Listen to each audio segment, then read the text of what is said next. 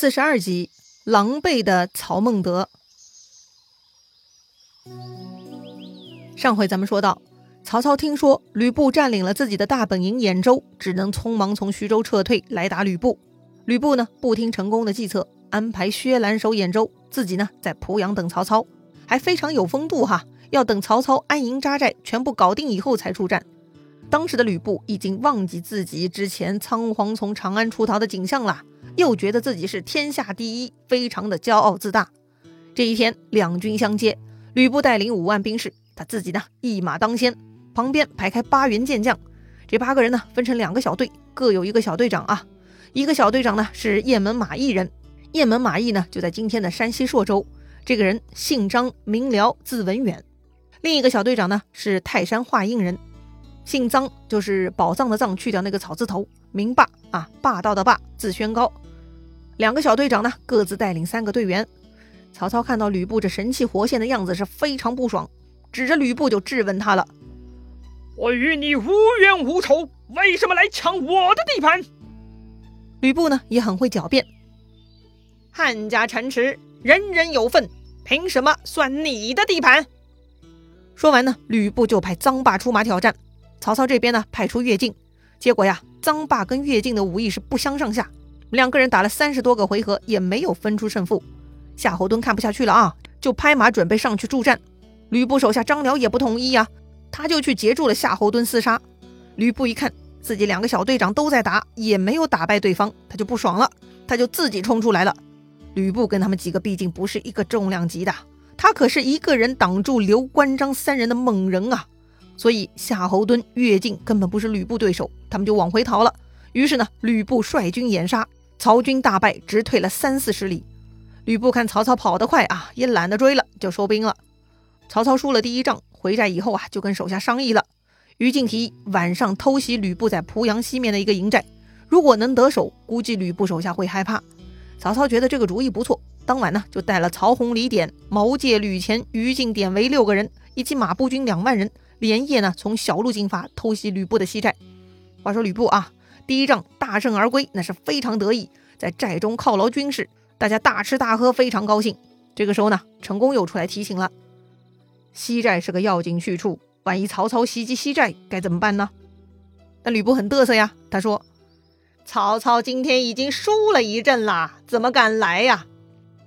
但成功说：“曹操是个很能用兵的人。”需提防他攻我不备呀！吕布看成功很坚持，就派出手下高顺、魏续、侯成带兵去守西寨了。要说呀，这个成功还真的是曹操的死对头哈，他怎么老是跟曹操想到一块儿去嘛？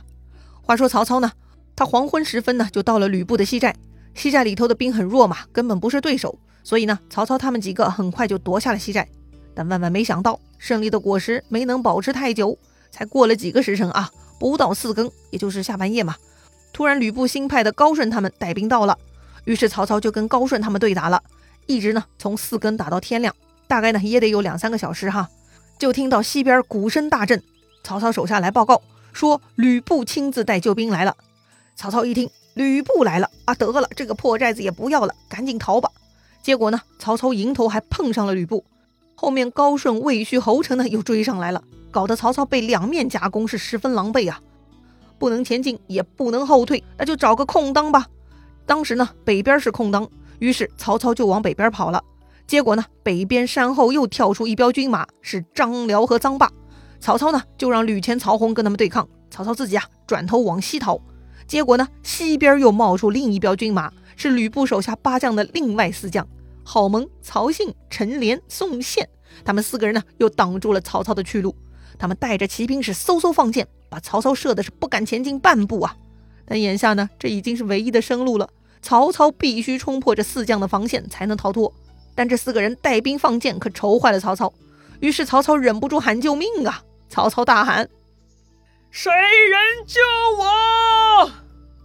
这个时候呢，典韦应声而出，他也大喊一声：“主公勿忧！”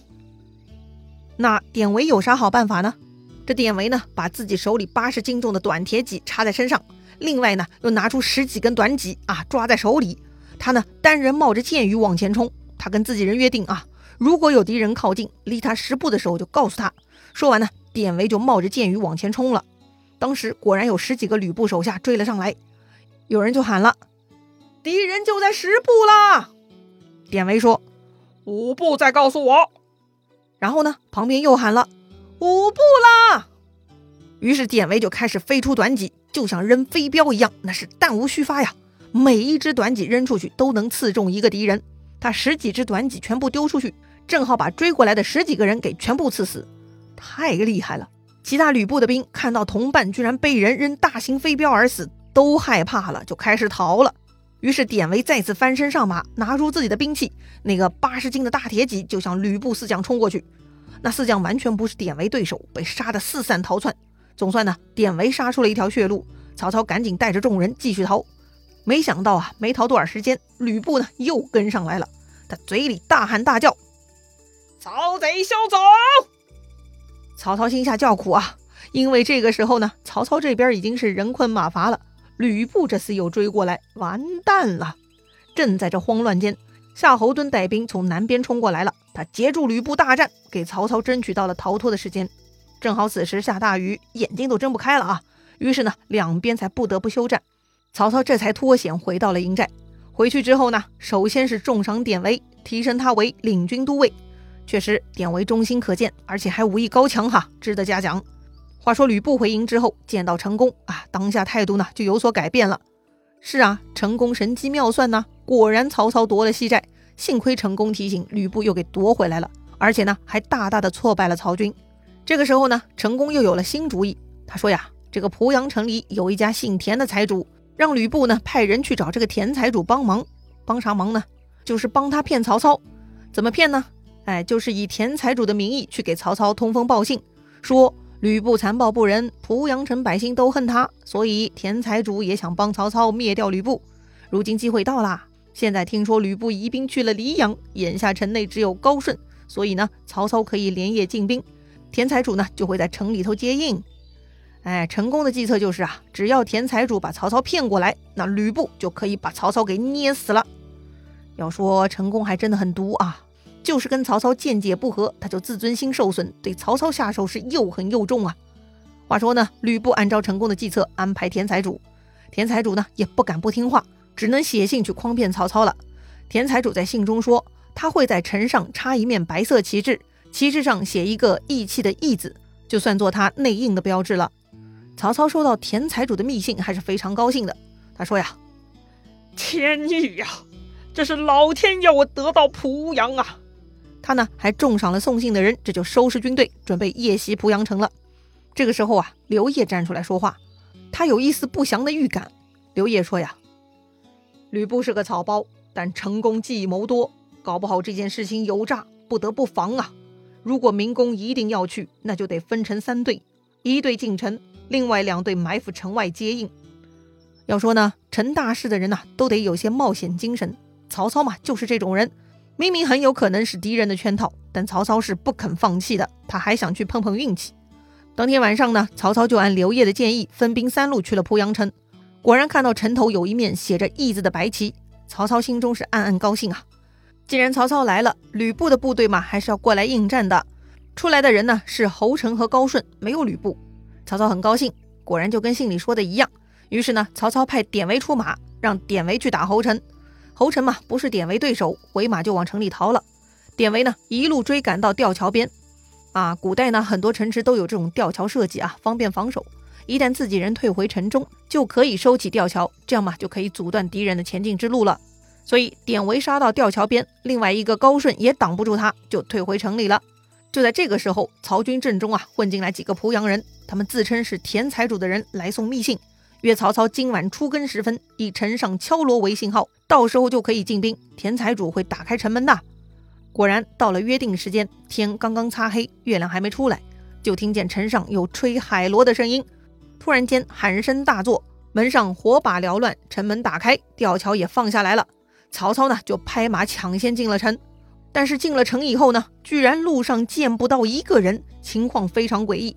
曹操突然醒悟，哎呀，这是中计了呀！慌忙回马，大喊退兵。可是这个时候已经来不及了。只听得一声炮响，四个城门呢都燃起了烈火，那是金鼓齐鸣，喊声是排山倒海啊！这个时候呢，东向内转出张辽，西向内转出臧霸，两面夹攻曹操。曹操赶紧往北门逃跑，可是呢，在路上又遇到了吕布手下的好盟曹信，又杀了一阵。曹操搞不定了，又想从南门逃，结果呢，南门有高顺侯成在那儿等着呢。要说呢，典韦一直在曹操身边，此刻看到高顺侯成，典韦就冲上去砍杀。高顺侯成看到典韦也怕哈，就逃出了南门。典韦一路追杀到吊桥，但是回头一看，哎，曹操不见了，只能又回城来找曹操。可是啊，怎么也没找到，遇到了自己人李典。没想到李典也在找曹操呢。典韦呢，就让李典出城找救兵，自己呢继续进城去找曹操。可是啊，怎么也找不着。典韦也是急得像热锅上的蚂蚁，找了一阵子没人呢，他又杀出了城。这回他又遇到自己人乐进。乐进先问典韦是否知道主公下落呀？典韦急了哈，他都往返两次了，没有找到啊，那该如何是好？乐进提议呢，还是一起入城再去找曹操吧。结果呢，这个时候城上火炮滚下，乐进骑马进不去了。于是呢，典韦又冒烟突火，第三次一个人进城去找曹操了。要说这个曹操到底咋回事啊？他到底是死是活呢？这会儿他在哪儿呢？典韦能找回曹操吗？精彩故事啊，下一回咱们接着聊。